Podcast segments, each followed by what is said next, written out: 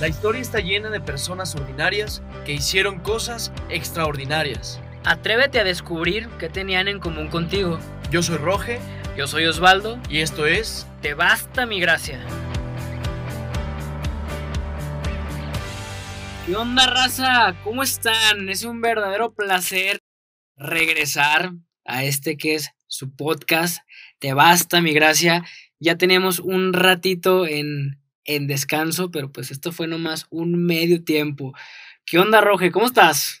bien contento también de estar aquí ya de regreso. Como dices, nos aventamos un medio tiempo, pero creo que algo larguito. nos- Guadalupe Reyes y un poco Sí, más. un poquito más de Guadalupe Reyes. Pero ya estamos aquí contentos, eh, con muchas ganas de platicar de los nuevos personajes, nuevas historias, nuevos ejemplos, eh, animados y esperanzados pues también de que estas palabras que nosotros te vamos a compartir sean de utilidad para ti.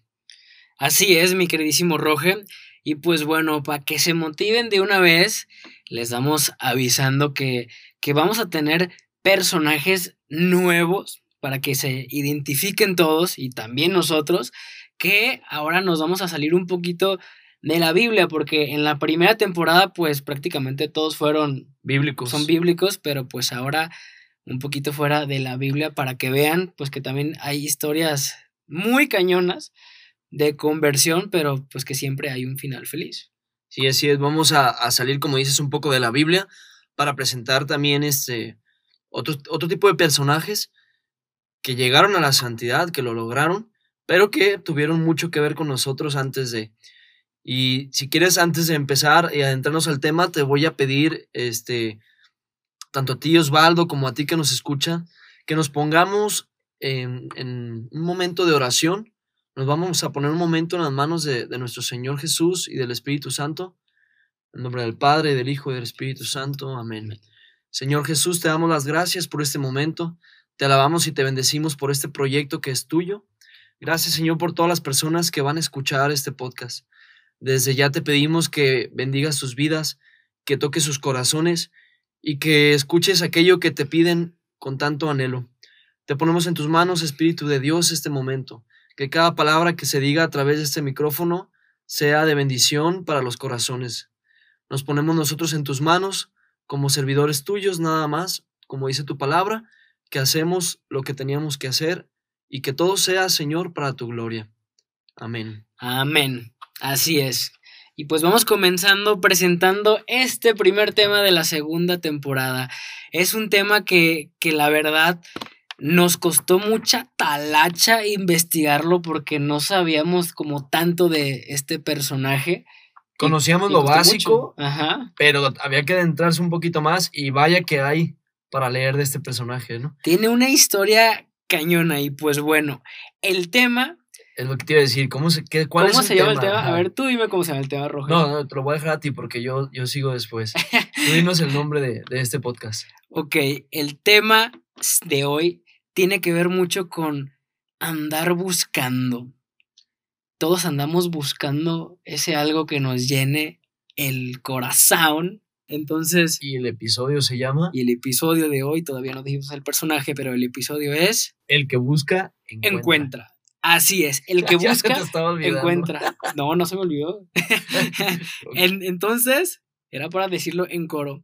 Muy bien, el que busca, encuentra. Y antes de, de presentar el, este personaje, vamos a leerles, no una cita bí- bíblica, pero una frase de este. Sí, una, frase de él mismo que yo creo que al escucharla muchos podrán ya ir viendo quién es. Angosta es la casa de mi alma, para que vengas a ella. Sea ensanchada por ti, ruinosa está, repárala. Hay en ella cosas que ofenden a tus ojos, lo confieso y lo sé. Pero ¿quién limpiará o a quién otro clamaré fuera de ti?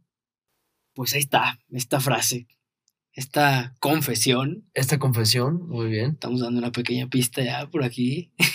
Sí, es- estaría muy chido que estuviera, que fuera un programa en vivo para que nos contestaran así, pero, pero bueno, ya tú irás en casa este, sabiendo. Es una confesión muy fuerte y me llama mucho la atención porque le dice al Señor, está sucia mi casa, Soy una cochinada. soy una cochinada, hay cosas que no le agradan a tus ojos, pero pues ¿qué más puedo hacer? ¿A quién más puedo ir? ¿A quién más puedo ir sino a ti?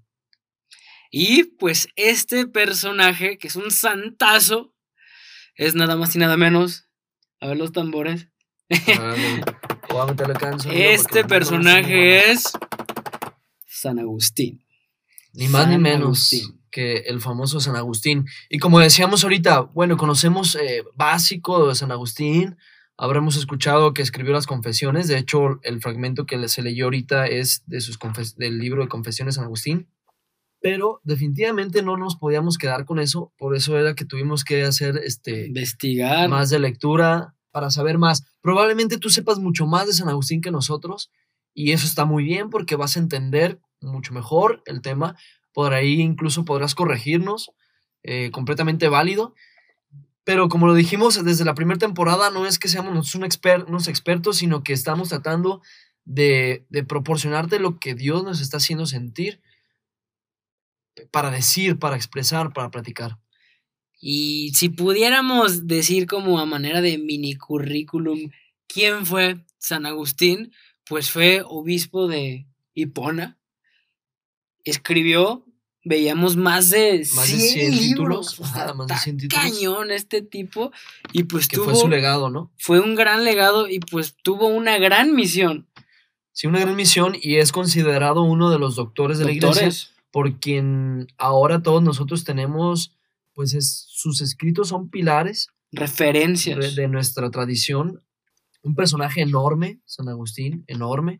Es clave en la apologética cristiana de aquellos tiempos de los años 300, finales de los 300, principios de los 400. Y actual. Porque eh, sí digo, y actual totalmente, ¿no?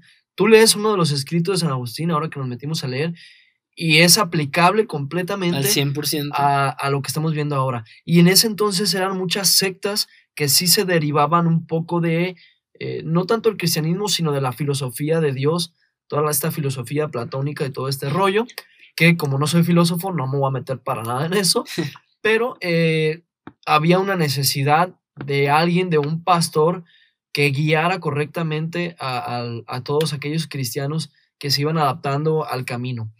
San Agustín, sin duda alguna, como bien dices, Roge, o sea, pieza clave en la historia de, de la iglesia, pero, pero, pero, pero, pues este San Agustín no siempre fue este santazo. Tiene un pasado que también es un pasadazo, ¿eh? O sea, bárbaro. Y por eso empezamos con esa frase, o sea, que dices, o sea, imagínate para que un santazo de, de esa estirpe diga, yo soy una cochinada, mi casa es una cochinada.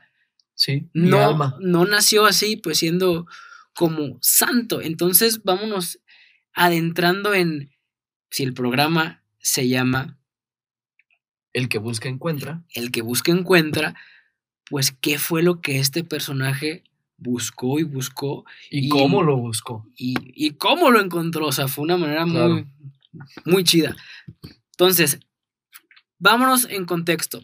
San Agustín vivió más o menos en el año.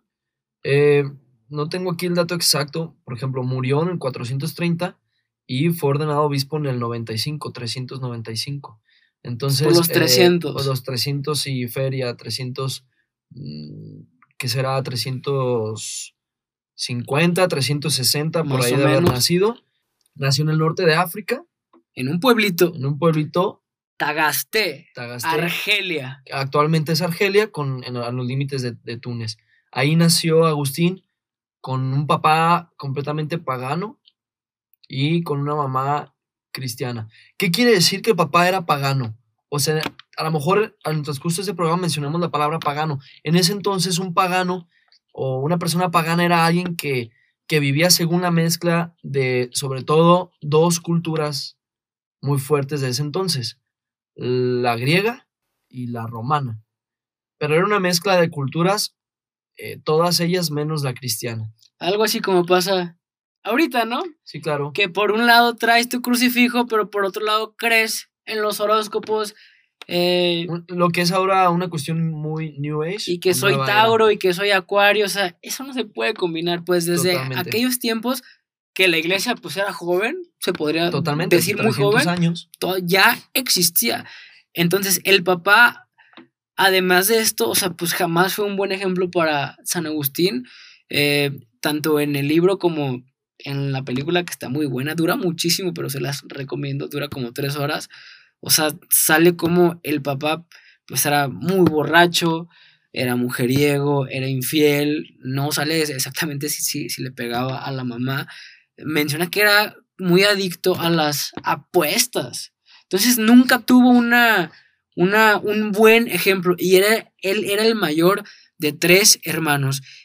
Pero este San Agustín desde chiquito era, era muy vivo, como que tenía mucha energía, tenacidad, pero pues por lo mismo de todos estos problemas, pues nunca lo enfocó de una buena manera. Sí, y bueno, su mamá es una santa famosa también, la habrás escuchado en algún momento, Santa Mónica, eh, quien sí le dio una educación cristiana a San Agustín cuando era chico, a crecer, pero después eh, menciona incluso en sus confesiones que una vez el papá lo cacha teniendo relaciones con una mujer en un baño y el papá todo orgulloso, orgulloso exactamente, va y se lo cuenta a la mamá y la mamá en un dolor y, le da un diploma y una medalla así. El papá casi casi. Primer lugar así. y va y se cuenta a la mamá, la mamá obviamente en un llanto, toda triste, toda preocupada. Va y habla con Agustín y le comenta pues que no está bien eso. Dice San Agustín que él veía esos consejos de su mamá como cosas, como comentarios débiles por ser mujer, sin darse cuenta que desde ahí era Dios quien le hablaba pero obviamente a esa edad de su pubertad, de menciona él que era su pubertad, él no, no veía las cosas de su mamá como consejos de Dios, simplemente como comentarios débiles de una mujer. Entonces, eh, sí, era, era un caos familiar por, por las diferencias entre los papás. Me imagino la situación también este, que habrán podido tener en familia, todo, todo el contexto social que vivía. Entonces, pues, ¿qué fue lo que pasaba? En, en resumen, pues no tuvo una buena infancia, a pesar de que su mamá intentaba, pues, guiarlo por el, buen camino, como a muchos de nosotros nos pasa, pues mandamos a la fregada a los papás. De hecho, él los mandaba tanto a la fregada que incluso aunque no tenía necesidad, él cuenta en su libro que, que robó. De los primeros pecados de los graves. pecaditos, robó unas peras. Pero él cuenta algo muy interesante, que lo, lo hacía por, por ese sabor, por ese placer que le provocaba el pecado.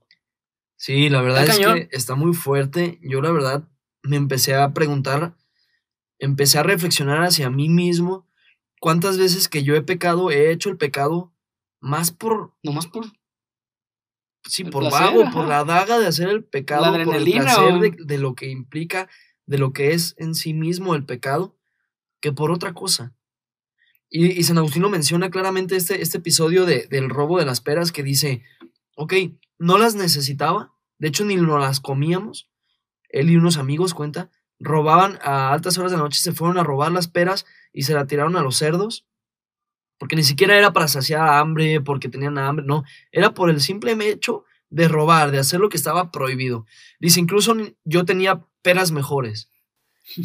Yo la verdad me recuerdo mucho cuando era chico con mis amigos ahí en la cuadra, que salíamos a tocar timbres y corríamos. Y después, malamente, ya no eran timbres, salíamos a bajar el switch de las casas. Y después... Antes que jugaban pastillas. Y no, gracias a Dios no fuimos ya muy lejos, ¿verdad? Este, pero, pero era por el simple hecho de hacer la daga, de hacer la maldad, de hacer la maldad. Así lo cuenta San Agustín. Uno de los primeros pecados de, muchos que se aventó eh, era una fichita. ¿Y sabes cuál es el detalle con esto? Que sí te acostumbras. Y por eso él ya en su juventud, él siempre fue muy inteligente y tenía la tenacidad y, y el sueño de que él quería ser alguien como muchos de nosotros queremos tener éxito, quería ser alguien en la vida. Entonces él, por medio de la intercesión de su mamá, se va a estudiar a una ciudad que era Cartago y no estudió cualquier cosa. ¿eh? Él se puso a estudiar la retórica, que tiene que, tiene que ver con la oratoria. Sí, que era, era la ciencia de, hablar, de la oratoria, con palabras este, elocuentes. Elocuentes. Convencer a la gente. Convencer a la gente y todo esto en este transcurso en el que él se va a estudiar y está entre la pubertad y la, adolescencia, él menciona en una de sus confesiones, le dice al Señor, durante el tiempo de mi adolescencia ardía en el deseo de saciar los más bajos apetitos, y me hice como una selva de sombríos amores. Se marchitó mi hermosura y aparecí ante tus ojos como un ser podrido, solo atento a complacerse a sí mismo y a agradar a los demás. Empieza a tener, eh, se le empiezan a presentar todo tipo de, de situaciones, de placeres. Una bandeja de plata. Como dice Osvaldo, se va a estudiar a, Cartago, dices que es la, a ciudad. Cartago, Cartago. Y entonces él empieza, entre estas cosas, también empieza a estudiar teatro. Y al estudiar teatro se empieza a llenar de muchas culturas, sobre todo griegas, que era la cultura este, más, más rica en, en, en, en las artes. Entonces, al estudiar todo esto, empieza a llenarse de ideas y filosofías paganas empieza, él de hecho narra cuestiones del dios de Júpiter y, dioses así, en los que mencionan que eran dioses que tenían relaciones sexuales, que eran dioses que vivían todo tipo de placeres y eran dioses. Entonces él, él comienza a, a, hacer lo que los dioses hacían. Entonces empieza su vida de desenfreno, de, de, de alcohol, de mujeres, mujeres, sexo. Sí, de sexo. O sea, está cañón. En otra parte dice, con todas mis fuerzas me entregué a la lujuria, indecorosa ante los hombres y prohibida por la ley de Dios. Dice, con todas mis fuerzas me entregué a la lujuria. Comentábamos hace rato, fuera del micrófono, no quiero ni imaginar. De todas las formas. ¿Qué es lo que hizo con todas sus fuerzas? Qué bárbaro, este es San Agustín. O sea, era una fichita, literal hagan de cuenta como un artista que ahorita ustedes lo consideren, o sea, que, que, lleva la vida más mundana entre drogas, adicciones, mujeres, o sea, para él todo era éxito, placer, haz lo que quieras, como muchas veces nos dicen a nosotros, haz lo que quieras. Y precisamente en estas actitudes y en estas aventuras en las que se está metiendo nuestro amigo San Agustín, pues se metió también con una esclava, con una esclava con la que empezó a tener un amorío, que eso estaba pues prohibido porque pues la esclava pertenecía a su dueño y pues él no era su dueño y la embaraza, la embaraza. Además de esto, otra cosita que... Salió con su bendición. Sí, con la típica bendición, su domingo 7. Y algo muy curioso que le pasaba eh, a este santazo es que, como bien mencionamos, él desde niño, o sea, sí buscaba la verdad. Y entre que él estaba buscando esa verdad y entre que ya humanamente, o sea, tenía un puesto muy elido, o sea, era muy bueno en lo que hacía, o sea, ya era hasta famoso, podría decirse, lo invitaron a formar parte de una secta que se llama los maniqueos. Sí, dentro de todo este estudio, él eh, en sus confesiones habla que encuentra un libro de filosofía. Y entonces este libro de filosofía lo empieza a enamorar. Y empieza a, darse cuenta que, que, dice, él en sus confesiones habla que se empieza a enamorar de Dios. Y empieza a leer y a leer. Y en este libro de filosofía y en con estas, estos estudios filosóficos que comienza a tener, empieza a tener estos conocidos que lo, que lo invitan a esta secta. Que era una secta pues totalmente anticristiana. Una secta la que refería que había un Dios del mal y un dios de lo bueno, y que los que estaban demasiado estudiados en el nivel de la secta eran como santos y ángeles. Estaba, muy, muy, muy loca la secta. El mismo San Agustín te la platica en sus confesiones. Y se mete de lleno a, esta secta, en lo cual creo que duró 10 años. De, de, los, del año, de los 19 años a los 28 años duró metido en esta secta. Entonces, fíjense todo lo que ha hecho hasta este punto San Agustín. O sea, tuvo una vida de infancia sin ejemplo, robaba, era, era lujurioso, era borracho, nomás le, le importaba a él el placer. Eh, tanto en la película como en el libro, o sea, se nota una actitud muy soberbia y muy arrogante. Era bastante soberbio San Agustín. O sea, era, era tanto el conocimiento humano que estaba adquiriendo que obviamente la soberbia empezó a ser parte de Exactamente. y ahí pues viene la conversión. Sí, dice en sus confesiones también que, que en estos libros de filosofía y en esta secta y todo eso, él, él intentaba buscar a Dios, pero que no se dio cuenta que no hablaban de Dios, que no mencionaban al nombre de Jesús. eso es clave en, en, su confesión, porque él dice que traía el nombre de Jesucristo desde que era chico porque su mamá se lo inculcó. Y entonces en, estas, en estos estudios filosóficos no encontraba el nombre de Jesús. Entonces él decide leer la Biblia. Dice, ok, como no estás aquí, voy a leer las Sagradas Escrituras. Y menciona, un tanto soberbio, porque hablamos de la soberbia, que al leer las Escrituras le parecían un poco bobas, que le parecían, eh, como él estaba acostumbrado a todas estas palabras elegantes, a toda esta lectura de la retórica y todo eso, consideraban las, las Escrituras como, como escritos eh, de bajo nivel. De bajo nivel, sí, sí, sí, exactamente. Y entonces cuando empieza a entender las escrituras que eran, que por eso decía Dios que el reino de que hay que ser como niños para entrar al reino de Dios, que él tenía que tener humildad. Aquí me voy a detener un poquito en San Agustín y me voy a enfocar más en, en, tú que nos, en ti que nos estás escuchando. Y te pregunto, ¿qué has hecho en tu vida tan grave como para que pienses que no puedes aspirar a la santidad. Ya te dijimos todo lo que, eh, muchas de las cosas que San Agustín ha hecho.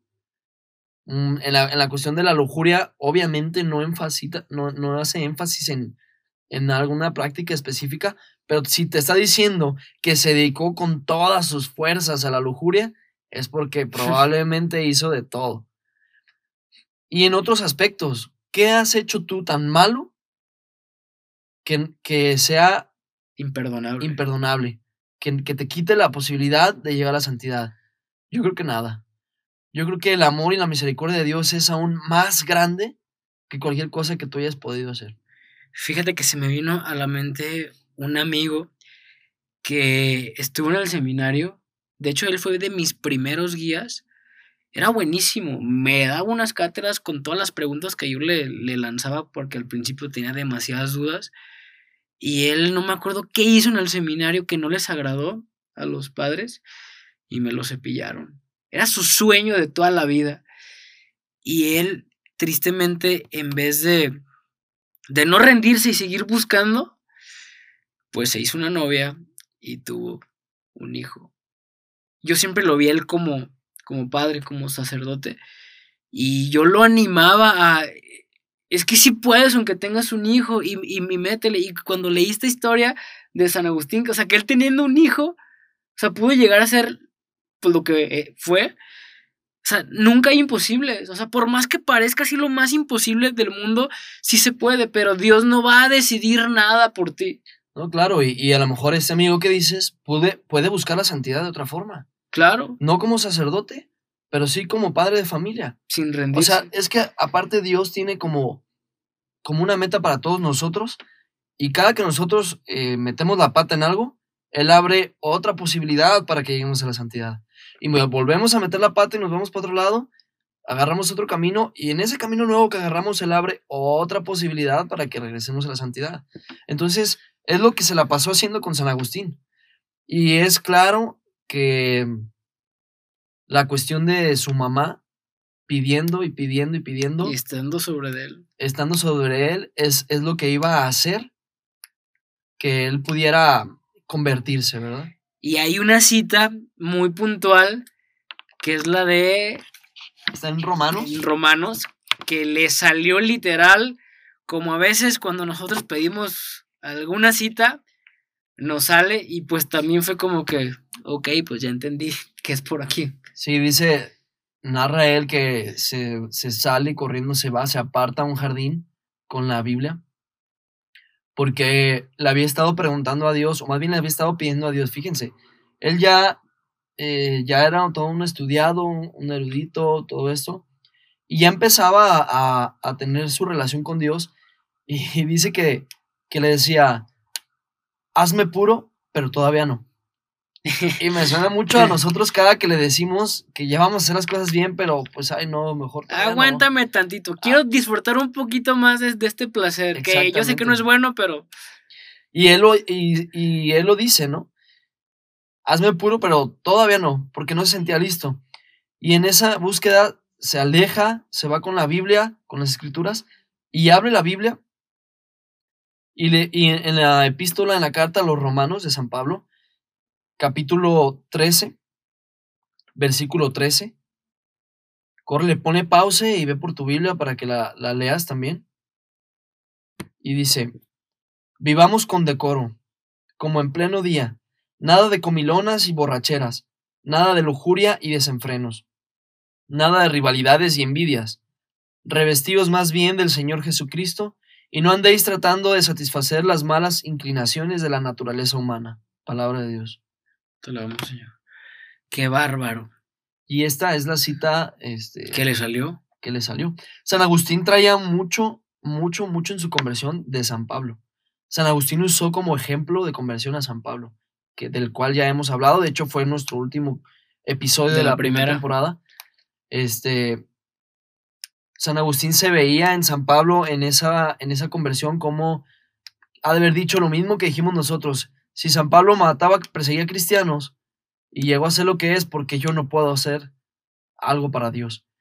Y bueno, ahí empieza las claves de la conversión de, de San Agustín, que siempre buscó la verdad, la oración de su madre Santa Mónica y una clave también, la aparición en su vida de San Ambrosio. San Ambrosio.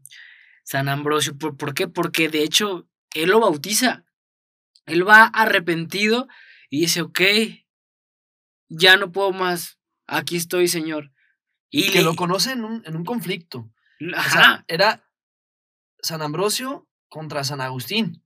¿De qué manera? Nos contabas bien que eh, San Ambrosio iba a defender la parte esta del templo, de que los querían sacar del templo y todo, el imperio romano, y San Agustín con- por parte de los romanos le dicen, ¿sabes qué? Es que Ambrosio es, es, es, enemigo del bueno, Imperio Romano. Y tú eres muy buen orador, tú tienes buena retórica, Tú le vas a ganar. tú le vas a ganar. Y Nel. Y ve, pues acaba pidiéndole, bautízame.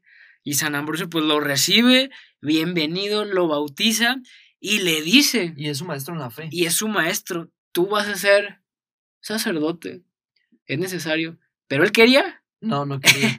No quería. De hecho, ya se había ido, ya converso, se retiró, regresó a África, fundó el monasterio agustino con algunos amigos para vivir en pobreza, en castidad, en, en, medi- en meditación, así, en claustro. Y, bueno, no, no, no en claustro, pero sí en meditación total. Y ahí es cuando lo llaman, lo llama San Ambrosio para hacerlo sacerdote. Se hace sacerdote. Él no quería ser sacerdote, pero entiende qué es lo que Dios le estaba pidiendo.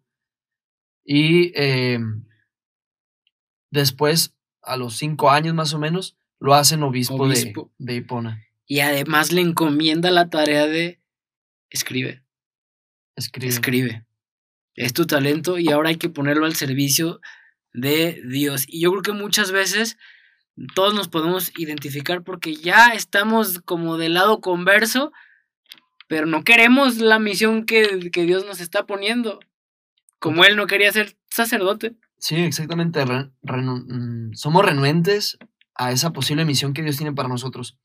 Yo, a ver, Osvaldo, si, si repitiéramos otra vez como todos los pecados o las debilidades de San Agustín que él mismo confiesa, y tú te pusieras a contar cuántos de esos has tenido, Ups. eh, no, o yo lo hago, pues igual, ¿no? Te- a ti te pregunto que nos escuchas, eh, ¿cuántas, qué tan diferente eres de lo que era San Agustín? No somos nada diferentes, somos iguales de lo que San Agustín fue antes de su conversión. Y yo creo que incluso Converso le estuvo batallando, pues él mismo dice, Converso ya le decía al Señor, quítame la, la lujuria, la impureza, pero todavía no.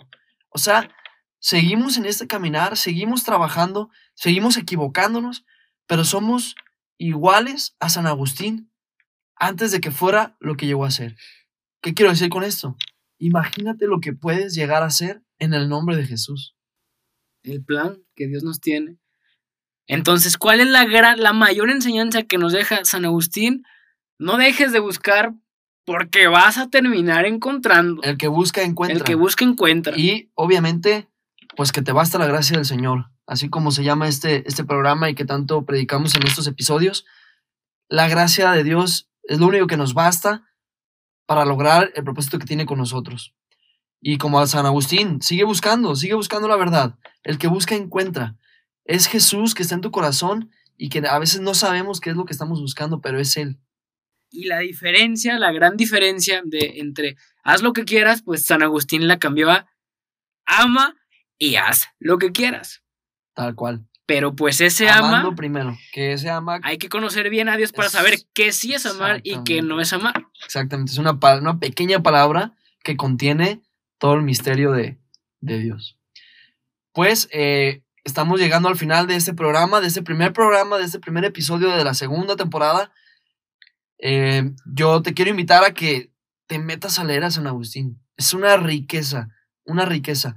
Por ahí es, si tienes muchas dudas, hay algunos muy buenos escritos. La utilidad de la fe, la fe y las obras, la Trinidad, hay, hay un escrito sobre la Trinidad. Las dos almas del hombre y muchos otros más que te pueden gustar. Pero sí, básico, tienes que leer las confesiones de San Agustín. Y a no dejar de buscar esa verdad, que al final te cuentas, pues la verdad no es una cosa, es una persona y es Jesús. Amén. Entonces, pues un placer, muchachones. No sin antes decirles, si te gustó este programa, compártelo en redes sociales, en Insta estamos como... Te basta mi gracia, así tal cual, te basta mi gracia en Instagram y en Facebook. Y pues las personales. Osvaldo López Coach, Osvaldo con W. Y Roge Gomar. Pues ahí está, canijos. Un verdadero placer retomar esto. Estamos de vuelta. De vuelta. Que Dios me los bendiga y como siempre, métale con fe en este inicio de año. Bye bye.